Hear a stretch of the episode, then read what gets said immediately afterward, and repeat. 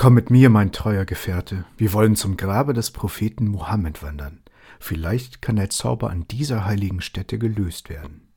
Der Kalif und sein Visier erhoben sich vom Dach des Palastes und flogen der Gegend von Medina zu. Mit dem Fliegen wollte es aber nicht gut gehen, denn die beiden Störche hatten noch wenig Übung. O Herr, ächzte der Großvisier nach ein paar Stunden, ich halte es mit eurer Erlaubnis nicht mehr lange aus. Ihr fliegt zu schnell. Auch ist es schon Abend und wir täten wohl daran, eine Unterkunft für die Nacht zu suchen. Schazid gab der Bitte seines Dieners nach und da er unten im Tale eine Ruine erblickte, die sich als Obdach zu eignen schien, flogen sie dorthin. Der Ort schien ehemals ein Schloss gewesen zu sein. Schöne Säulen ragten unter den Trümmern hervor. Mehrere Gemächer, die noch ziemlich erhalten waren, zeugten von der einstigen Pracht dieses Hauses. Chazid und sein Begleiter gingen umher, um sich ein trockenes Plätzchen zu suchen. Plötzlich blieb der Storch Mansor stehen. Herr und Gebieter, flüsterte er leise, mir ist ganz unheimlich zumute, denn neben mir hat etwas gestöhnt. Der Kalif blieb nun stehen und hörte ganz deutlich ein leises Weinen, das eher von einem Menschen als von einem Tiere zu kommen schien. Voll Erwartung wollte er der Gegend zugehen, woher die Klagetöne kamen.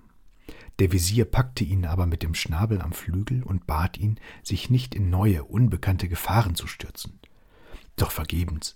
Der Kalif riss sich mit dem Verlust einiger Federn los und eilte in einen finsteren Gang. Bald war er an einer Tür angelangt, die nur angelehnt schien. Er stieß die Türe mit dem Schnabel auf, blieb aber überrascht auf der Schwelle stehen. In dem verfallenen Gemach, das nur ein kleines Gitterfenster hatte, sah er eine große Nachteule am Boden sitzen. Dicke Tränen rollten ihr aus den großen, runden Augen, und mit heiserer Stimme stieß sie ihre Klagen aus. Als sie aber den Kalifen und sein Visier erblickte, erhob sie ein lautes Freudengeschrei. Zierlich wischte sie mit den braun gefleckten Flügel die Tränen aus dem Auge, und zum größten Erstaunen der beiden rief sie in gutem Arabisch Willkommen, ihr Störche, ihr bringt mir ein gutes Zeichen für meine Rettung. Es ist mir einst prophezeit worden, dass ich durch Störche ein großes Glück bekommen werde. Als sich der Kalif von seinem Erstaunen erholt hatte, bückte er sich mit seinem langen Hals und sprach Nachteule, wenn ich deinen Worten glaube, muss ich eine Leidensgefährtin in dir sehen. Aber ach, deine Hoffnung auf Rettung ist vergeblich. Du wirst unsere Hilflosigkeit erkennen, wenn du unsere Geschichte hörst. Die Nachteule bat ihn zu erzählen, was der Kalif auch tat. Als der Kalif alles vorgetragen hatte, dankte die Eule ihm und sagte Nun höre auch meine Geschichte. Mein Vater ist der König von Indien.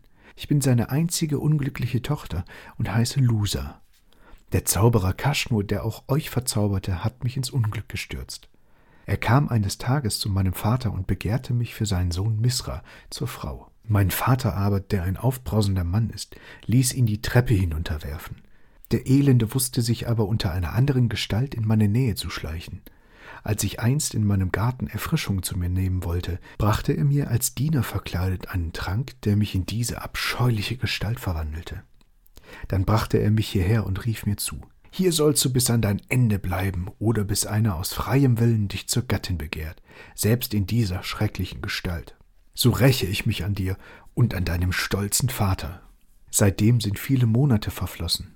Einsam und traurig lebe ich als Einsiedlerin in diesem Gemäuer. Selbst den Tieren bin ich ein Greuel, und die schöne Natur bleibt mir verschlossen, denn am Tage bin ich blind. Nur wenn der Mond sein bleiches Licht über diese Gemäuer ausgießt, fällt der dunkle Schleier von meinen Augen.